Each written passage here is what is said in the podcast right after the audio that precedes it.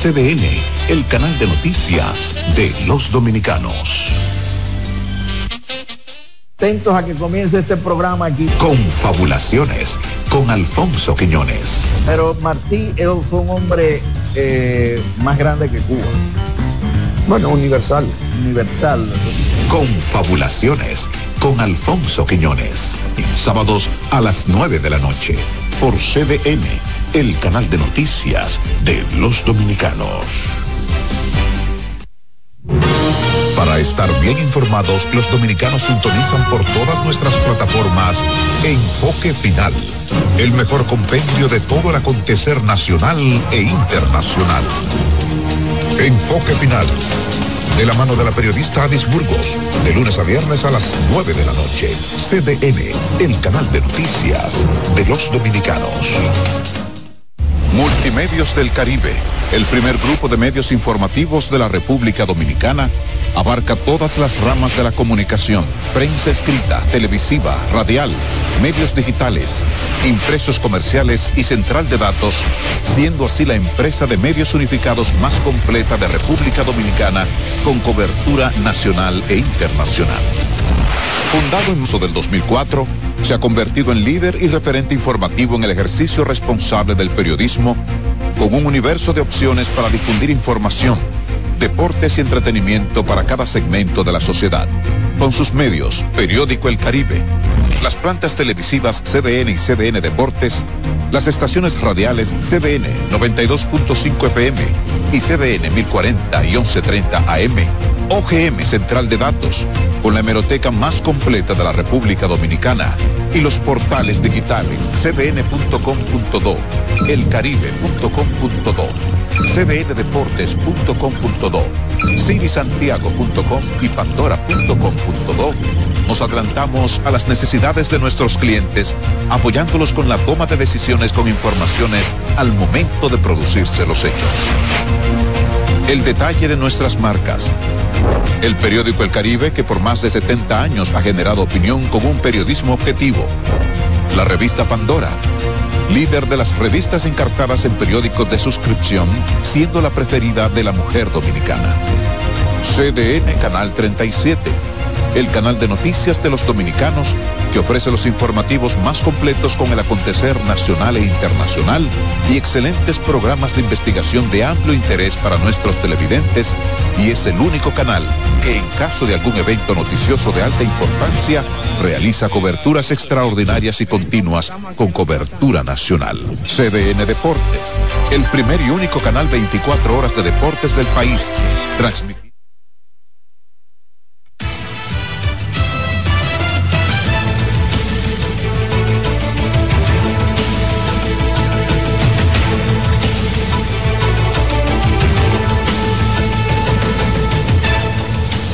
Hola, ¿qué tal amigos? Está en el aire una nueva entrega de 6 a.m. la mañana, viernes 6 de octubre. Francisco Medrano y Oscar Yedes les acompañamos. Oscar, fin de semana, ¿qué tal? Bienvenido. Muchísimas gracias, Francisco. Muchísimas gracias a todos los que nos acompañan desde sus hogares. Eh, como cada mañana, les traemos las, las noticias más destacadas, lo más importante, lo más Además, lo último, los más recientes acontecimientos de cada día para empezar la mañana bien informados y, y, saludar también a quienes nos siguen no solo a través de la señal de CDN Canal 37, sino a través de nuestras frecuencias de radio, la 92.5 CDN Radio en el sur y en el este del país y 89.7 FM para la región norte del país. Bueno, iniciamos rápidamente las informaciones porque entre los detenidos mediante la operación Búho se encuentra el expresidente del Consejo Nacional de Cooperativas y el ejecutivo de Máxima Radio Show. Nuestro compañero Jonan González nos dice quiénes son los investigados por este fraude de 2.500 millones de pesos. Veamos.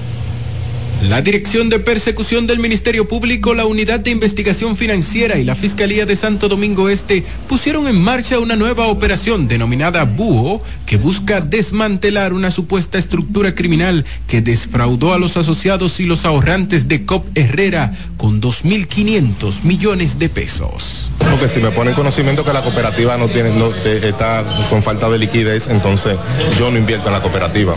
Por los hechos, el órgano persecutor puso bajo arresto al gerente de COP Herrera, Jorge Eligio Méndez, quien fue presidente del CONACOP, suplente de miembro titular del Pleno de la Junta Central Electoral y se postuló para ser juez del Tribunal Superior Electoral.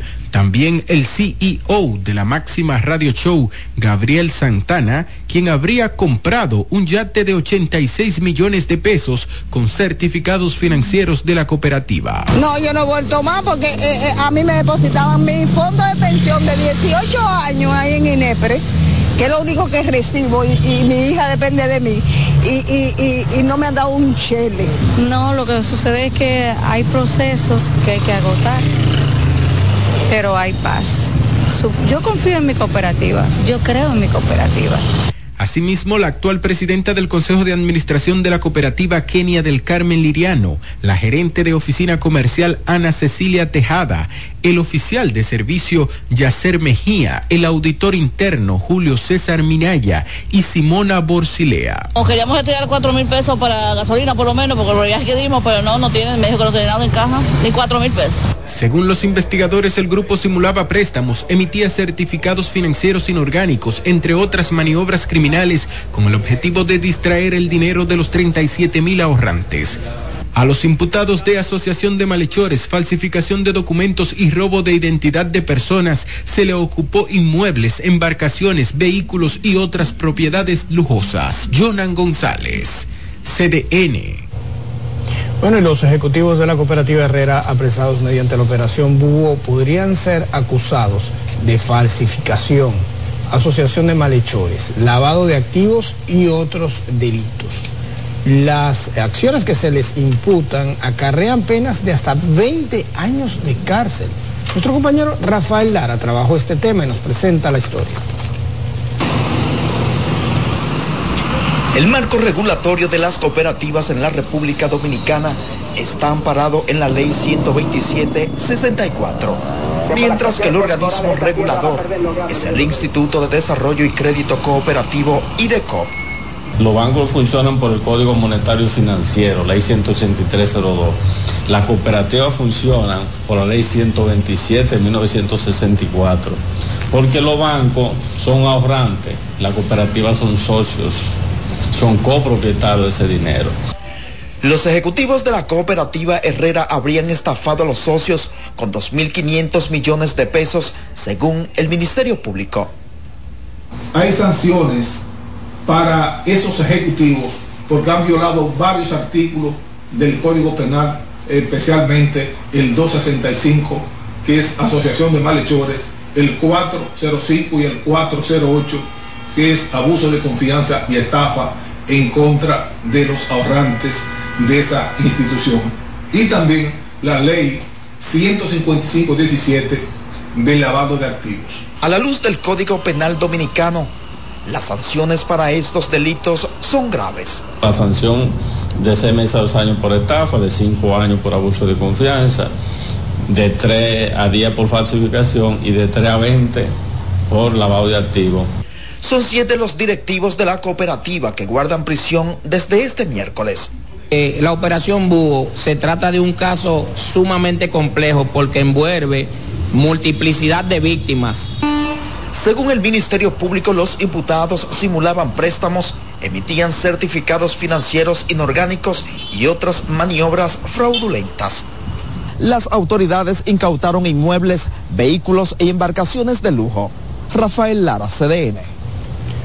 Y seguimos en el plano de la justicia porque la primera sala penal de la Corte de Apelación del Distrito Nacional rechazó este jueves la solicitud de libertad del exministro administrativo de la presidencia, José Ramón Peralta, imputado en el caso por alegada corrupción denominado Calamar. Dayson Ovalles nos completa la historia. Los jueces enviaron el expediente acusatorio al Tribunal de Control, que de forma administrativa ratificó la medida de coerción a José Ramón Peralta. El tribunal entendió que se nos, se nos violentó el debido proceso a todos, toda vez que se conoció una solicitud de revisión de medida de coerción sin notificarle a las partes ni convocarla a la audiencia que prevé la normativa procesal penal. En tal sentido, la Corte en estos momentos acaba de devolver eh, la causa para que el juez control, que en este caso es el segundo juzgado de la instrucción, conozca la solicitud planteada por el señor José Ramón Ramón Peralta, cumpliendo el debido procedimiento de ley. La defensa de Peralta pidió su libertad alegando la violación de derechos fundamentales. Nosotros entendemos que a consecuencia de esa nulidad debió disponerse la libertad de José Ramón Peralta, sobre todo partiendo del hecho de que existen eh, elementos suficientes como para que no exista ni siquiera ninguna medida de coerción impuesta en este caso. Más temprano, el mismo tribunal aplazó la audiencia en la que se conocería un recurso al exministro de Hacienda, Donald Guerrero, también vinculado en el caso de corrupción Calamar. A los querellantes y al Ministerio Público no se le había notificado todos los documentos que constituyen los presupuestos procesales de eh, la apelación de la medida de coerción. De acuerdo al Ministerio Público, los imputados del caso Calamar sustrajeron más de 17 mil millones de pesos al Estado. Dayson Ovalles, CDN. Seguimos en este tema porque los jueces de la primera sala penal de la Corte de Apelación del Distrito Nacional aplazaron para el lunes 25 de octubre el conocimiento del recurso de apelación que ha interpuesto Domingo Julio Santana, quien es imputado en la red que borró o alteró, o presuntamente por lo menos así lo hizo, registros de antecedentes penales a 16.958 personas. Una banda que eh, habría sido desmantelada a través de la Operación Gavilán. El aplazamiento de la vista en la que el acusado buscaba su libertad se produjo porque el imputado no fue trasladado desde la cárcel de Najayo, donde cumple los 18 meses de prisión preventiva que le fue impuesta por la Oficina Judicial de Servicios de Atención Permanente del Distrito Nacional. Con la operación Gavilán, el Ministerio Público presentó cargos preliminares en contra de una red o de un grupo de fiscales, empleados administrativos y policías que se habría dedicado durante años a eliminar antecedentes penales de personas a cambio, como no puede ser de otra forma, supuestamente, de sobornos. Vamos a cambiar de tema porque las autoridades supervisan los trabajos de rehabilitación y el funcionamiento del canal La Vigía, que ha sido puesto en operación para garantizar agua a productores dominicanos ante la amenaza de Haití de desviar las aguas del río Masacre. Nuestro compañero Ramón Medina nos completa más en la siguiente historia. Autoridades del gobierno dominicano dan seguimiento a la puesta en funcionamiento del canal de riego La Aduana La Vigía, el cual ha sido rehabilitado con el propósito de garantizar la producción agrícola y ganadera ante las amenazas que ha generado la construcción de un canal del lado haitiano, el cual busca desviar las aguas del río Masacre hacia ese territorio. Para este día visitaron los trabajos de rehabilitación de este canal el director del INAPA Wellington Arnott, acompañado del senador y expresidente del Senado Eduardo Estrella, así como también otras autoridades quienes contactaron el avance y los trabajos que se llevan a cabo tras la instalación de tres bombas, las cuales abastecerán más de 15 mil galones por minuto a dicho canal. Venir a hacer un, un recorrido por las obras que están en construcción, usted sabe que es un proceso, se va avanzando, hay una decisión firme del presidente Luis Abinader de poner el canal de la vigía en operación y seguir los otros proyectos que están contemplados ya como una meta total y definitiva que sería la, gran presa de, San, Don Miguel. Sí, por instrucciones del presidente Luis Abinader estamos acompañando al senador Eduardo Estrella precisamente para dar seguimiento a este proceso de construcción eh, de lo que va a ser la garantía del agua para nuestros productores que obviamente era la gran preocupación del gobierno dominicano. Por lo tanto, eh, tanto el INDRI como el INAPA, Obras Públicas, en coordinación estaban haciendo un gran trabajo que en tiempos récord, más rápido de lo que anunciamos aquella vez, ya se está eh, enviando el agua hacia la zona vía el canal de la vigía y en eso estamos hoy para validar que todo marche bien y dando seguimiento a estos trabajos.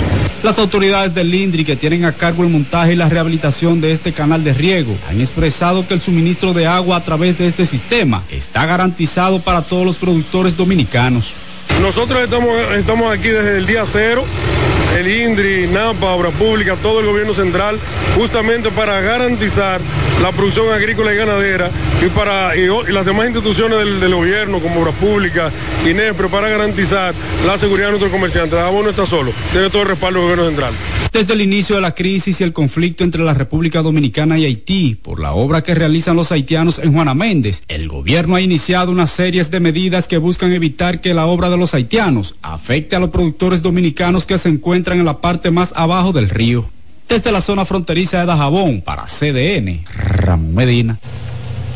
Bueno, y los presidentes del Senado y de la Cámara de Diputados recibieron en el Congreso Nacional al presidente de Surinam, eh, Shedrin Parsek Santoji, a quien agradecieron por integrar a esa nación sudamericana a la misión para la estabilización de Haití y por interesarse en estrechar vínculos económicos, políticos y sociales, por supuesto, con la República Dominicana. Nuestro compañero Samuel Guzmán nos presenta el reporte. El presidente del Senado, Ricardo de los Santos, confió en que la firma de cuatro cartas de intención entre Surinam y República Dominicana beneficiará a ambos países en áreas de cultura, energía y conectividad, mientras que el presidente de la Cámara de Diputados, Alfredo Pacheco, destacó la participación que tendrá Surinam en la lucha contra las bandas que operan en Haití. La cooperación bilateral entre ambos pueblos promete aprovechar el potencial de las áreas de la agricultura, de la energía, de la conectividad. Porque todos sabemos el clima de ingobernabilidad que existe en la vecina nación de Haití y por lo tanto, al parecer, las tropas internacionales que están proporcionando, que se están conformando con otros países, también Surinam va a tener la participación acorde con lo que el presidente acaba de anunciar ahora en el Congreso Nacional. De su lado, el presidente Santoki previó que ambas naciones saldrán fortalecidas con el estrechamiento de vínculos que suscriben, al tiempo que ratificó su compromiso con la lucha por la estabilidad en Haití. Buscamos poder solucionar los temas políticos y de seguridad en Haití que son muy importantes para la estabilidad que necesitamos en nuestra subregión. El gobernante sudamericano ofreció sus declaraciones en el marco de una visita oficial en el país que ha incluido encuentros en el Palacio Nacional, al igual que en el Congreso Nacional. Samuel Guzmán, CDN. Seguimos ahora con la República de Surinam, que anunció que será parte del equipo que irá a Haití como parte de la misión multinacional de apoyo a la policía de ese país, como lo ha autorizado el Consejo de Seguridad de la ONU. Ángel Almonte nos tiene más en el siguiente reporte. El presidente Luis Abinader recibió a su homólogo de Surinam, Chan Satonsky. Al final del encuentro emitieron una declaración conjunta sobre el fortalecimiento de las relaciones diplomáticas y el intercambio comercial. Hoy, como usted ha mencionado, hemos firmado varios acuerdos, acuerdos que hemos discutido, que han discutido nuestros respectivos ministros de Relaciones Exteriores, también que han hecho un gran trabajo. En el sector energía, Surinam se está convirtiendo con el descubrimiento cada día, como lo fue hace aproximadamente un mes, de reservas impresionantes de petróleo y también desde el punto, del, punto de vista logístico. Es la primera vez que un presidente de Surinam visita a la República Dominicana. El objetivo de mi visita principalmente era identificar y acordar áreas en las cuales pudiéramos colaborar más y crear oportunidades para nuestras economías y para nuestra gente. Compartimos la misma historia, compartimos el mismo mar Caribe. La declaración emitida luego de la reunión de ambas comitivas fue firmada por los cancilleres de las dos naciones. Vamos a, a, explorar tanto de exportación como también de importación. cooperación de persona a persona, pero también cooperación público-privada. Eso quiere decir que estamos incluyendo todas las partes interesadas en la cooperación entre Surinam y la República Dominicana. Además, firmaron cuatro memorandos de entendimiento en las áreas de agricultura, hidrocarburos y servicios aéreos. Deberíamos hacer, comprometernos un programa exhaustivo, integral, para llevar soluciones que son necesarias para la solución de Haití. Ahora es un mandato de las Naciones Unidas que mi país apoya y mi país también será parte durante la ceremonia, Surinam anunció que será parte de la misión multinacional de apoyo a la policía de Haití que busca el desarme de las bandas criminales y restablecer niveles óptimos de seguridad. Ángel Almonte, CDN. Bueno, hablamos ahora específicamente del ámbito nacional porque el Centro de Operaciones de Emergencia colocó este jueves cuatro provincias del país en alerta amarilla y otras nueve en alerta verde por posible crecida de ríos, arroyos y cañadas. La medida fue adoptada debido a una vaguada asociada a los efectos indirectos de la tormenta Philip, además de la combinación del viento sur-sureste que favorecerán nublados y aguaceros en algunas regiones del país. El Centro de Operaciones de Emergencia declara alerta amarilla para la provincia de Santiago, Santiago Rodríguez, La Vega y Monseñor Noel. Asimismo, declaran alerta verde la provincia de Sánchez Ramírez, Elías Piña, Montecristi, Duarte, San Juan, María Trinidad Sánchez, Dajabón, Valverde y Puerto Plata. Por solicitud del COPRE, el COE, prohíbe el uso del río ya que del norte aguas abajo del embalse Tavera Bao hasta su desembocadura en la bahía de Manzanillo. Asimismo, se recomienda a toda la población abstenerse de cruzar eh, precisamente ríos, arroyos, cañadas, afluentes que presenten altos volúmenes de agua y no hacer uso de balnearios en las provincias que se encuentran bajo la alerta que ha anunciado el Centro de Operaciones de Emergencia. Bueno, y con estas importantes recomendaciones del COE, nosotros vamos a nuestra primera pausa comercial. En breve, hay más en 6 a.m. la mañana.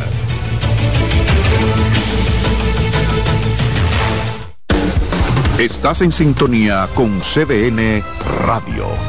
92.5 FM para el Gran Santo Domingo, zona sur y este. Y 89.9 FM para Punta Cana para Santiago y toda la zona norte en la 89.7 FM. CDN Radio. La información a tu alcance.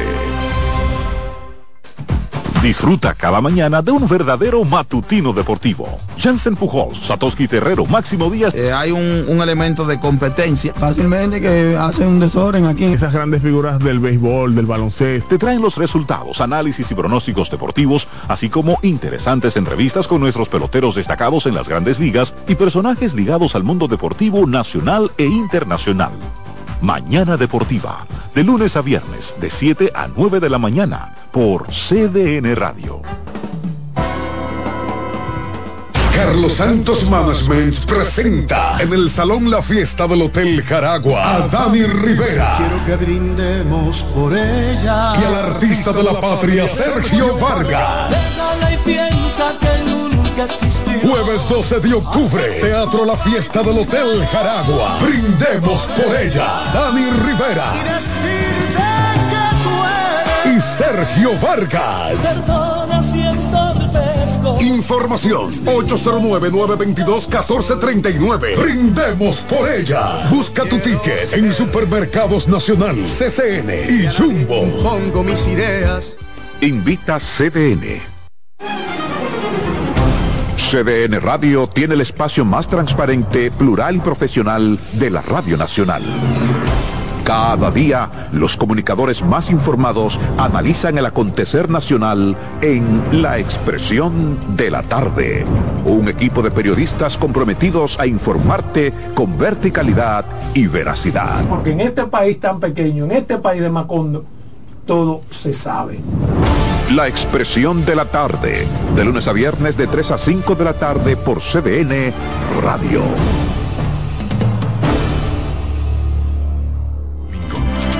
Siempre le sale ese sabor a lo mejor de lo nuestro.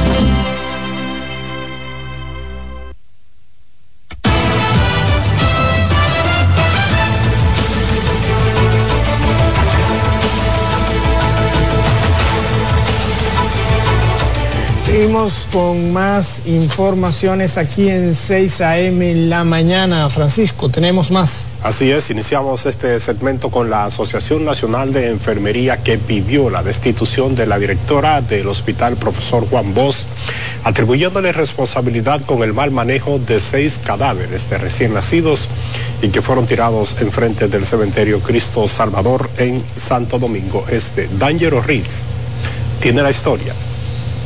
Los pequeños cuerpecitos sin vida encontrados este miércoles en un cementerio han desatado un mar de críticas contra todos los envueltos en esta tragedia.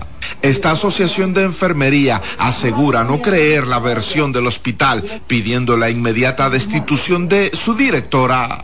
Yo no creo en eso, por eso es que yo digo que tiene que haber un régimen de consecuencias, porque ¿cómo es posible que el hospital tenga un, es el primer hospital que yo veo que tiene un contrato con una funeraria aquí. Y creen que todo lo explicado no se corresponde con los procedimientos aplicados en esos casos.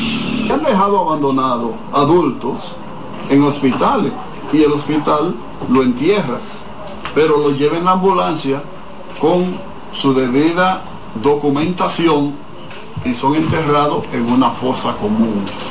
Duran un tiempecito, pero estos neonatos tienen casi siete meses, tienen siete meses. Entonces, ¿cómo es que duraron tanto en una nevera? Están desde marzo.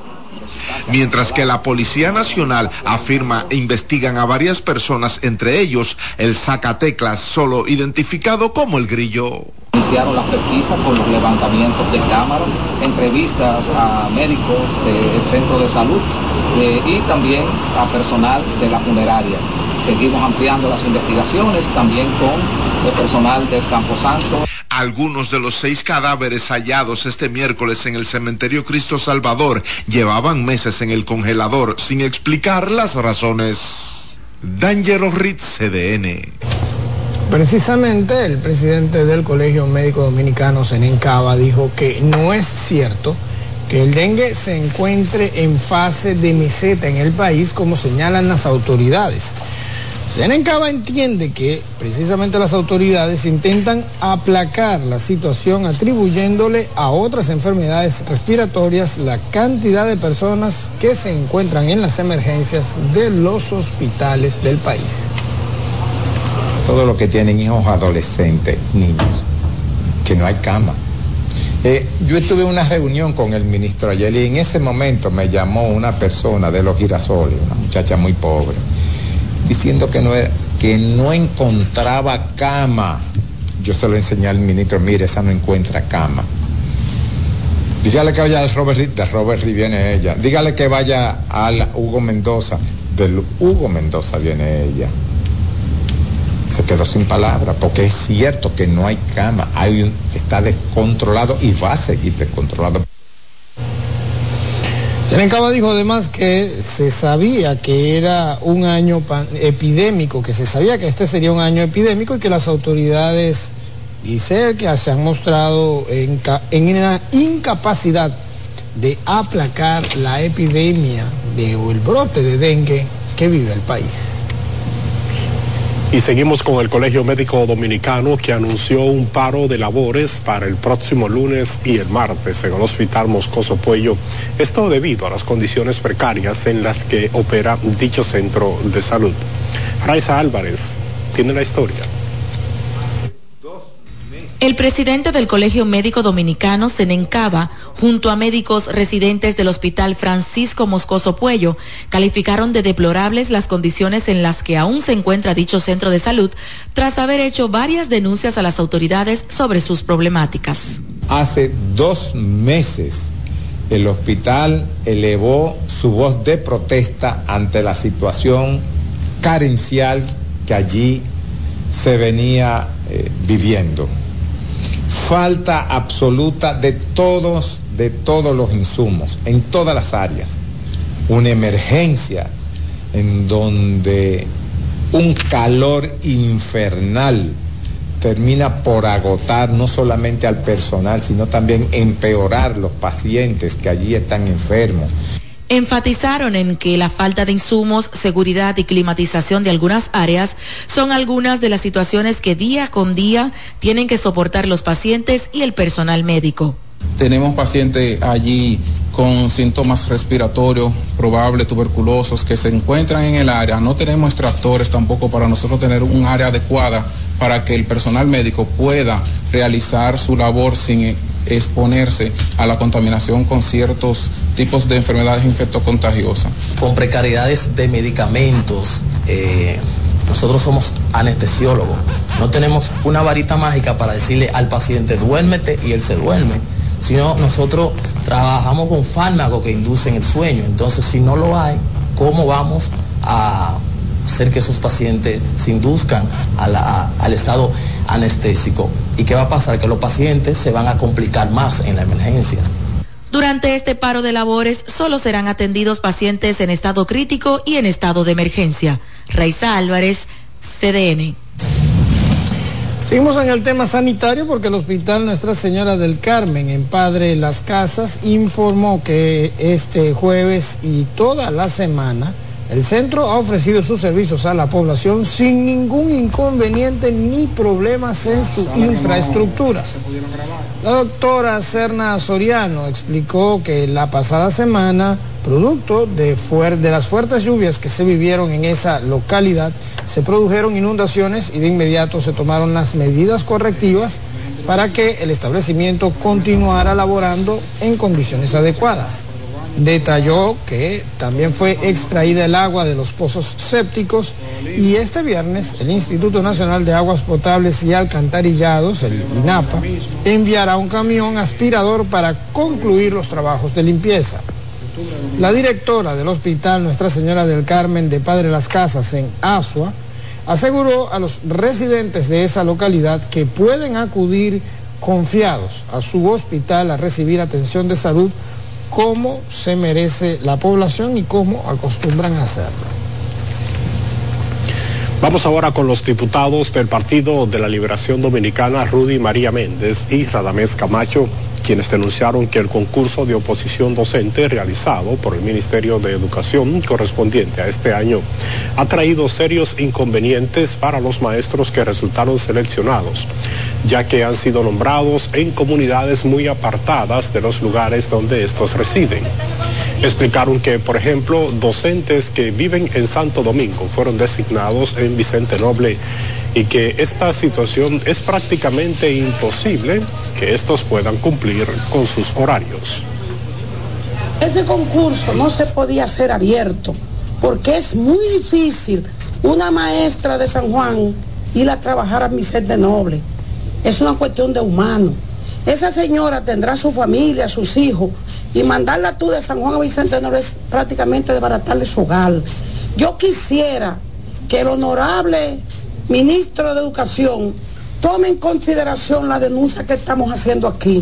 Pero lo más grave es que el honorable ministro de Educación, que sí conoce la ley, porque él la trabajó, él fue parte de la Comisión General de Plan Decenal de Educación, pretenda designar mediante contrato a estudiantes de educación en lugares donde debe designar profesores que hayan registro elegible. Y lo estoy denunciando, lo estoy diciendo aquí porque esa es una acción politiquera que pone en peligro la paz escolar. Durante una conferencia de prensa, los legisladores pidieron al ministro de Educación revisar estos y otros inconvenientes generados para garantizar el éxito del año escolar. Seguimos en materia educativa porque la presidenta de la Fundación Educa, María Gualesca Álvarez, anunció que ya son más de 5 mil las familias que en todo el país se han unido a la convocatoria para formarse y apoyar desde sus hogares a maestros y profesores en la ardua pero hermosa tarea de educar. Este programa tiene como propósito fortalecer la relación familia-escuela, recuperando el trabajo en conjunto de estos dos actores fundamentales explican por eh, excelencia el nivel de desempeño de los estudiantes. No somos capaces como país de alcanzar los resultados en educación de calidad con el que tanto soñamos y que además entendemos que es uno de los objetivos fundamentales de un país eh, próspero y exitoso. Determinado no solamente por el rol de la escuela, sino también la comunidad, el hogar y la familia, en los aprendizajes, las expectativas que como padres tenemos, eh, todo ese el involucramiento de las familias en las el contenido de estos módulos va desde aspectos vinculados con la crianza positiva, el conocimiento de los derechos, el funcionamiento de la escuela y el currículo escolar, así como también el control de adicciones, la prevención de situaciones de violencia en el hogar y hasta prepararse para la atención en situaciones de emergencia o manejar las finanzas del hogar con responsabilidad. Y seguimos con temas del sector educación porque en Vallaguana solicitan nombramiento de maestros y de personal para acompañar el transporte escolar. Genara Sánchez tiene la historia. Padres de estudiantes de El Guanito aseguran que estos deben recorrer grandes distancias en camino en mal estado para recibir el pan de la enseñanza. Los estudiantes tienen que recorrer 14 kilómetros desde la comunidad del Guanito a la comunidad de Sierra de Agua. El camino está intransitable, pero ahora mismo lo que nos agobia es que el año escolar de nuestros estudiantes está corriendo un riesgo, un grave peligro, debido a que si los muchachos no asisten a clase, pueden perder el año. Y lo, el transporte está. Lo único que necesitamos es que se nombren nuestros choferes afirman que decenas de niños se ven afectados diariamente, por lo que corren peligro. 75 que vienen desde la comunidad del Guano hacia Radiago. Y, y los choferes no lo tenemos. Entonces las guaguas están ahí intransitables. Esos niños dan pena todos los días. Lo que pueden venir hasta día cuatro en un solo motor. Entonces nosotros le hacemos un llamado a las autoridades para que tomen carta en el asunto ya que esos niños están exponiendo su vida hasta cuatro montados en un solo motor. También se quejan del mal estado de la carretera. Otro caso de la carretera, que esa carretera está intransitable totalmente para mandar esos minibús hacia allá. Lo que hacemos es que nos nombren los choferes para que ellos puedan ir a buscar los muchachos, porque esos muchachos están yendo a pie y solo en un camino demasiado largo. Entonces queremos que nos resuelvan ese problema. Los padres hacen un llamado a las autoridades a resolver la situación. Genara Sánchez, CDN. Nosotros continuamos con el tema educativo porque los padres de alumnos que estudian en la escuela Máximo Muñoz de la comunidad de Ato Nuevo en el municipio de Mao dieron un compás de espera a las autoridades educativas para que resuelvan los males que afectan al centro o de lo contrario no enviarán a sus hijos nuevamente a clases. Eduardo Peña trabajó este tema allí y nos presenta la historia.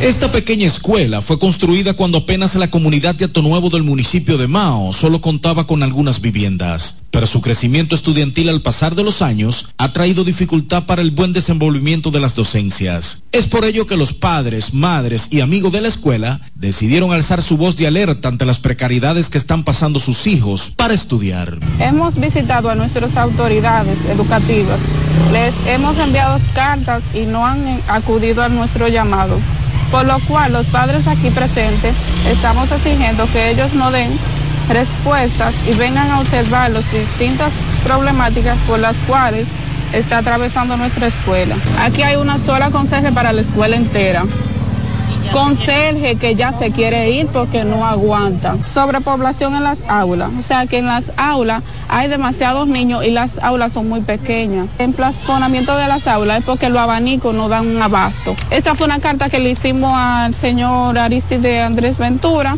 que le, hicimos un llamado para que viniera aquí al centro. Carta que él eh, el mismo día de la reunión, a las 8 de la mañana, nos mandó a decir que él no venía. Esta comunidad tiene un terreno donado por más de dos años aquí. Y aquí no ha venido una autoridad un Picasso para hacer centro educativo. Aquí los niños están pasando hambre, trabajo. y nosotros decidimos, iban a salir a las 4 de la tarde, decidimos que nos íbamos a llevar a las 2 de la tarde. Pero ya nosotros, si las autoridades no vienen en socorro de nosotros, vamos a parar lo que se llama la docencia en este centro educativo porque no está acto para docencia en este centro educativo Máximo Muñoz. Pidieron al gobierno la construcción de un nuevo centro educativo, ya que cuentan con los terrenos que fueron donados por el empresario Oscar Peña y hasta el momento nada se ha hecho. Tenemos los terrenos donados por una persona de la comunidad hace mucho tiempo. Expresaron que en los próximos días iniciarán un plan de lucha para exigir la solución de los problemas de la escuela básica Máximo Muñoz. La escuela de Ato Nuevo no está alta para un niño coger clase ahí. Nosotros le estamos ya haciendo un llamado a las autoridades, pacíficamente hoy, aquí, pacíficamente hoy. Si no nos escuchan a nosotros, nosotros vamos a parar, este centro educativo no va a tener labor para los niños de nosotros aquí. Desde Mao, para CDN, Eduard Peña. Bueno, y seguimos ahora con la administradora de fondos de pensiones popular, AFP Popular, que con el propósito de brindar un servicio más eficaz a clientes y usuarios, dejó instalado su primer kiosco digital en Plaza Lama de la avenida 27 de febrero, con una innovadora plataforma de atención para que los clientes puedan gestionar sus trámites de beneficios. Pensamos eh, el acercamiento a, a nuestro cliente, a nuestros afiliados, llenando un requisito, un, un pedido que hemos tenido siempre de estar más cerca de todos los afiliados. Eh, hemos eh, querido insertar en los productos de la AFP este kiosco. La idea del kiosco es que los afiliados puedan, eh, con su cédula y su huella digital, que más adelante le haremos una demostración, poder consultar su balance, ver los pagos que ha tenido de su empresa y abrir reclamaciones y un sinnúmero de informaciones que tenemos eh, en las páginas web, etcétera, pero ahora la tenemos más cerca de todos los afiliados.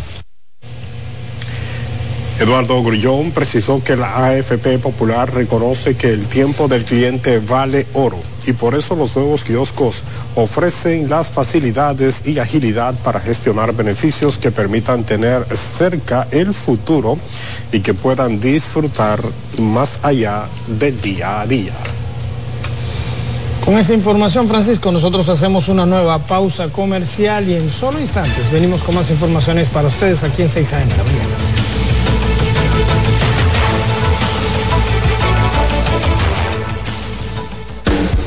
Estás en sintonía con CDN Radio.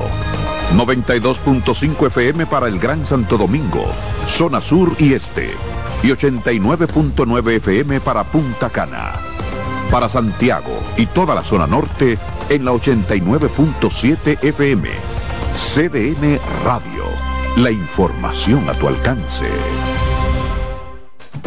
Disfruta cada mañana de un verdadero matutino deportivo. Jansen Pujols, Satoshi Terrero, Máximo Díaz. Eh, hay un, un elemento de competencia. Fácilmente que hacen un desorden aquí. Esas grandes figuras del béisbol, del baloncesto, te traen los resultados, análisis y pronósticos deportivos, así como interesantes entrevistas con nuestros peloteros destacados en las grandes ligas y personajes ligados al mundo deportivo nacional e internacional. Mañana Deportiva, de lunes a viernes, de 7 a 9 de la mañana, por CDN Radio. La visión de más de siete décadas afianza sus raíces y evoluciona. Un nuevo rostro, dinámico, moderno, apuesta a las nuevas generaciones. Apegados a nuestra misión solidaria de desarrollo y expansión y a valores de ética y honestidad, hoy somos la institución cooperativa referente de la región y el país. Gracias al trabajo incansable y al progreso constante, seguimos transformando la vida de la gente. Cooperativa San José. Tu mano amiga.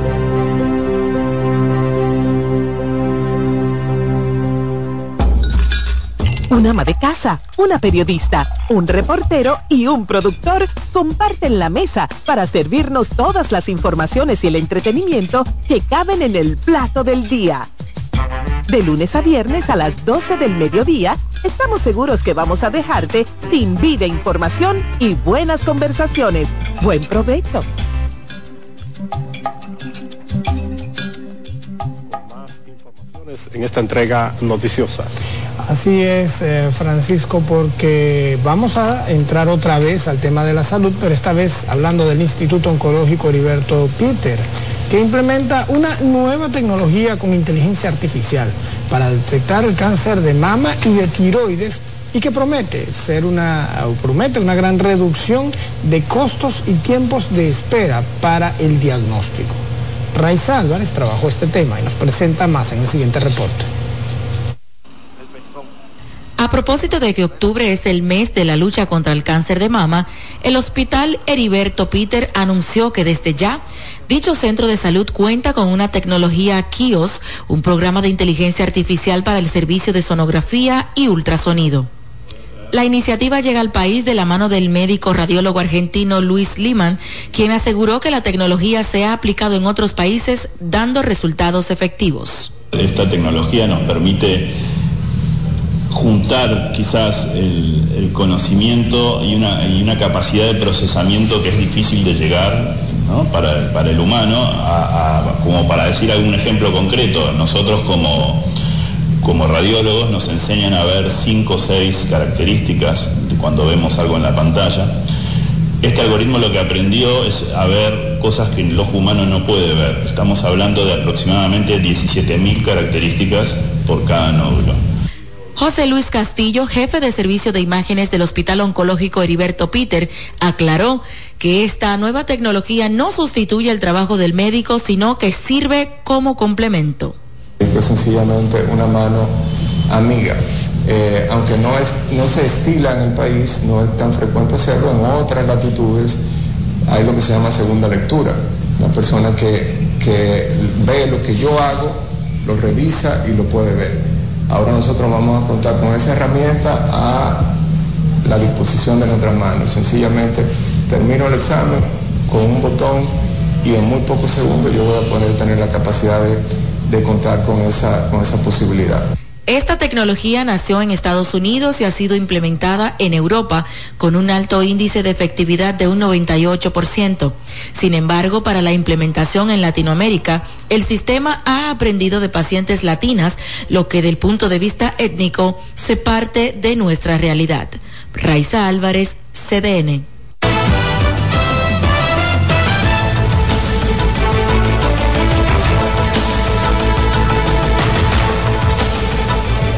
Bueno, es tiempo de irnos hasta la zona norte de República Dominicana. La Asociación de Productores de Huevos eh, calcula que las pérdidas por el cierre de la frontera es de alrededor de un 20% de la producción nacional. Esa información y otras más nos la va a ampliar desde nuestros estudios en Santiago nuestro compañero José Adriano Rodríguez, quien ya está allí listo para traernos toda la información del Cibao y del, por supuesto, la región norte del país. Adelante, José Adriano, buenos días.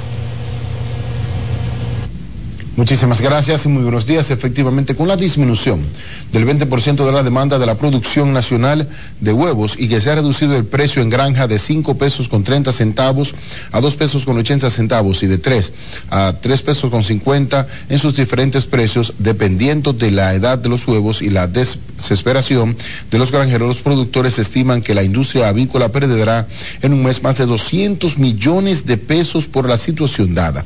Resaltan que el costo de producción de un huevo está por encima de los cuatro pesos con 50 centavos la unidad. Pero además esta crisis no solo afecta a los productores de huevos, sino también a la industria en su conjunto.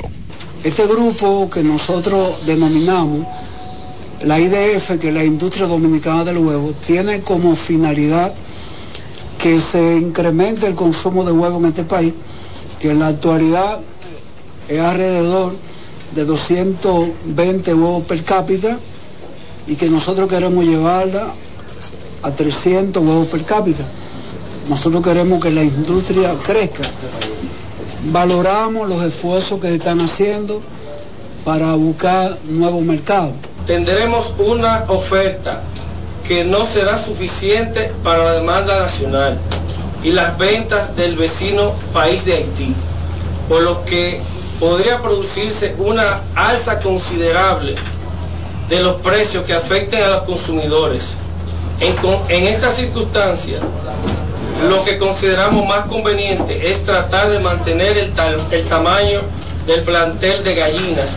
Que se tome en cuenta eh, la posibilidad de flexibilizar la medida del cierre de la frontera con los mercados, no con otras medidas de seguridad, no, con los mercados, que se pueden manejar dentro del marco de un área determinada, se pueden manejarlo esos mercados, porque eh, ahorita vamos a perder un mercado cautivo que tenemos. Los productores valoraron los esfuerzos que han hecho desde el gobierno a través del INESPRE, INAVIA y otras instituciones para resolver el problema de los huevos. Sin embargo, resaltan que es casi imposible aumentar el consumo nacional en un 20% en un periodo de tiempo corto y la jueza Iris Borges Santana de la Oficina de Servicios de Atención Permanente del Distrito Judicial de Santiago impuso 18 meses de prisión preventiva como medida de coerción contra seis de los nueve implicados en el tráfico internacional de armas de fuego, donde la magistrada declaró el caso complejo. Los que tendrán que cumplir la medida coercitiva de prisión preventiva son Valentín de Jesús Caraballo Guzmán, Sixto Rosario Ornandiz, Manuel Cruz Almonte Caraballo, Félix Francisco Vázquez Peralta, César Emilio Toribio Vázquez y Samuel Ramón Guava. La fue que a, la mayoría le dieron prisión preventiva por espacio de 18 meses.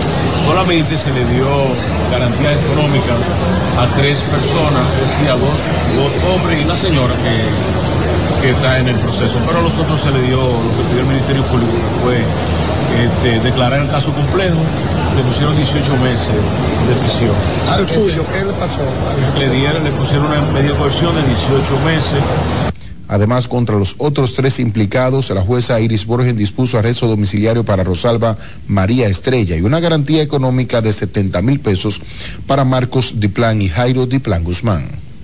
Y en un viaje por la historia de la República Dominicana, cientos de estudiantes de diferentes centros educativos, tanto públicos como privados, están visitando la exposición de El Caribe en su memoria histórica y sus 75 portadas en el Monumento a los Héroes de la Restauración en esta ciudad de Santiago. Marlon Ancelotti, gobernador del Monumento a los Héroes, destacó que esta iniciativa sirve de referencia para los estudiantes que va de la mano con la historia que se exhibe también en el monumento para que las actuales generaciones puedan conocer aspectos claves de la historia dominicana. Es una exposición muy interesante porque siendo este un museo de historia, aquí se está recogiendo hechos históricos de la República Dominicana y del mundo, reseñados en las portadas que el periódico a través de los años ha estado destacando. Y este es un espacio donde el turismo local, internacional y los estudiantes vienen con frecuencia.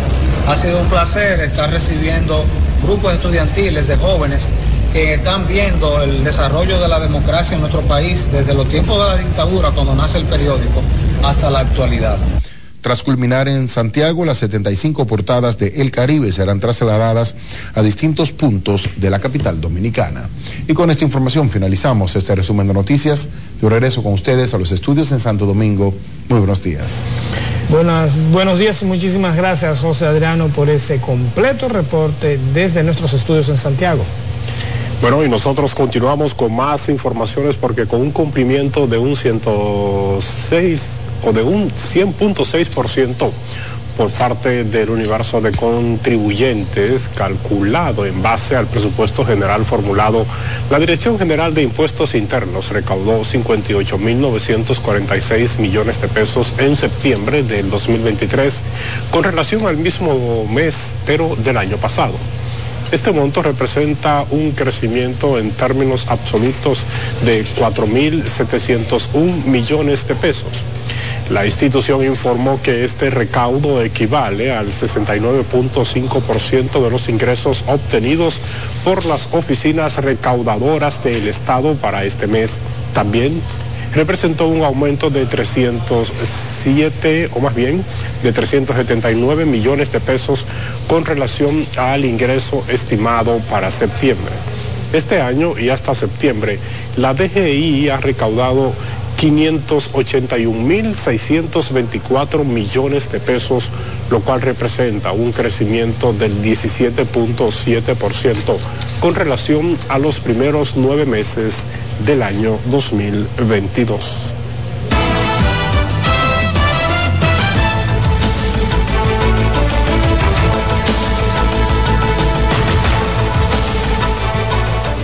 Francisco, ahora es momento de pasar revista a lo que ocurre en el resto del mundo, en el resto de nuestra nave espacial. Así es, las principales informaciones de la mano de nuestra cadena aliada, la Deutsche Welle, desde Berlín, Alemania.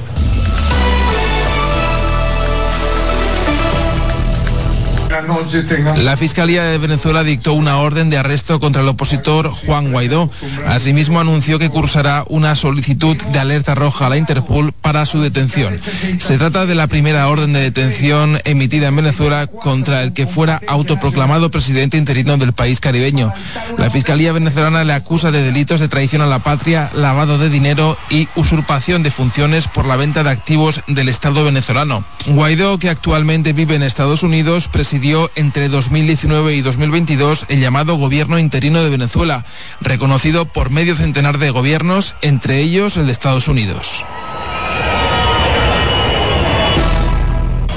Venezuela y Estados Unidos suscribieron un acuerdo sobre migración para efectuar de manera ordenada, segura y legal vuelos de repatriación de venezolanos desde el país norteamericano. Así lo informó el gobierno de Nicolás Maduro luego de que el ejecutivo de Joe Biden anunciara la reanudación de esta fórmula suspendida hace años. Caracas dijo que desplegará a través de su programa Vuelta a la Patria los recursos necesarios para la atención integral de los repatriados. El anuncio llega en medio de un aumento en las detenciones de personas que intentan cruzar de manera irregular la frontera de Estados Unidos y México, con más de 180 mil migrantes detenidos solo en agosto. En medio de la creciente presión de Washington para que México controle el tráfico de fentanilo y la migración, llegó a la capital mexicana una delegación estadounidense conformada por el secretario de Estado Anthony Blinken y el de Seguridad Nacional Alejandro Mayorkas. En el diálogo de alto nivel sobre seguridad entre ambos países, el gobierno estadounidense se comprometió a seguir trabajando estrechamente con su vecino del sur. Por su parte, el gobierno de México se comprometió a continuar con acciones contundentes en migración y retornos asistidos. Luis Crescencio Sandoval González. Fuerzas gubernamentales sirias bombardearon la provincia de Idlib, controlada por los rebeldes, en represalia por el ataque con drones contra una academia militar que dejó más de 110 muertos, según el Observatorio Sirio de Derechos Humanos. El ejército sirio informó que drones cargados con explosivos atacaron la academia militar en Homs durante una ceremonia de graduación, en uno de los golpes más duros contra el ejército del presidente sirio Bashar al-Assad.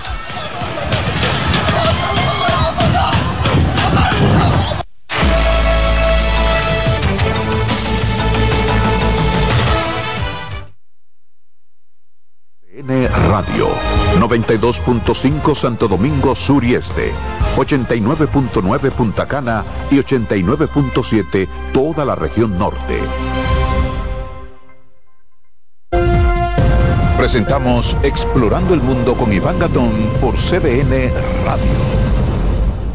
La ruta del descubrimiento. Con la toma de los turcos a Constantinopla en el 1453, quedó cerrado el acceso a productos necesarios para los europeos como las especias, la seda, entre otros. La ruta hacia las lejanas tierras de Oriente referidas por el legendario veneciano Marco Polo estuvo prohibida a los europeos que buscaban el ámbar del mar Báltico, el lapislázuli de Afganistán y la lana de Mongolia. La otra ruta sin acceso para los europeos fue la de las especias, donde obtenían pimienta, sal, anís, mostaza, canela, clavo, nuez moscada, incienso, sándalo y otra suerte de mercancías.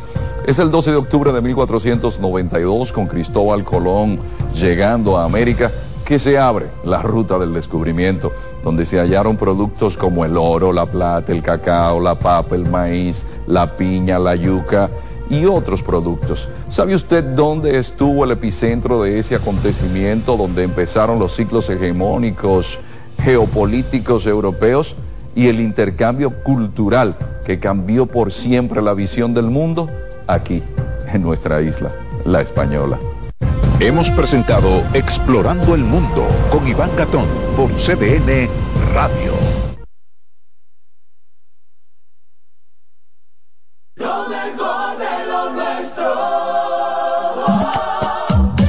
Una mezcla de colores bellos, rojo, azul y blanco, indio, blanco y negro. Y cuando me preguntan que de dónde vengo, me sale el orgullo y digo, soy dominicano hasta la. ¿Qué significa ser dominicano? Mi hermano humano siempre da la mano. Que nos una que el orgullo que llevamos. Tomando mi café Santo Domingo, pues soy. No hay nada que nos identifique más como dominicanos que nuestro café Santo Domingo. Café Santo Domingo, dominicano. Oye, es que siempre me han gustado las gorditas. Son más sabrosas y tienen mamacita para morder. Y ese quesito quemadito en el borde, increíble. Atrévete a probar nuestra gordita pan pizza con el más rico queso mozzarella y provolón y tu ingrediente favorito hasta el borde. Hoy pide gorditas de Domino's. En CDN 92.5, cápsulas de filósofos y locos. Muchas personas inician un negocio y después se encuentran con los denominados momentos de apriete. En esa etapa muchas empresas sencillamente fracasan. Los expertos dicen que toda persona que emprende necesita contar con una reserva además de un fondo para emergencias. El hábito de ahorrar es la mejor ruta para lograr esos recursos. Para saber más, arroba de filósofos en Twitter, de filósofos y locos en Facebook por 92.5 y 89.7. Si de algo saben las abejas, es de flores. Hay de todo tipo y para todos los momentos. Lo importante no es solo su color, tamaño o forma, sino lo que hace sentir cada una. Y para esos sentimientos trabajan. Igual que el Banco Central, que trabaja para hacer florecer la economía y que sientas estabilidad. Para ese sentimiento de crecimiento y desarrollo.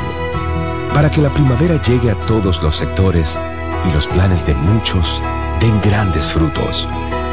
Banco Central de la República Dominicana.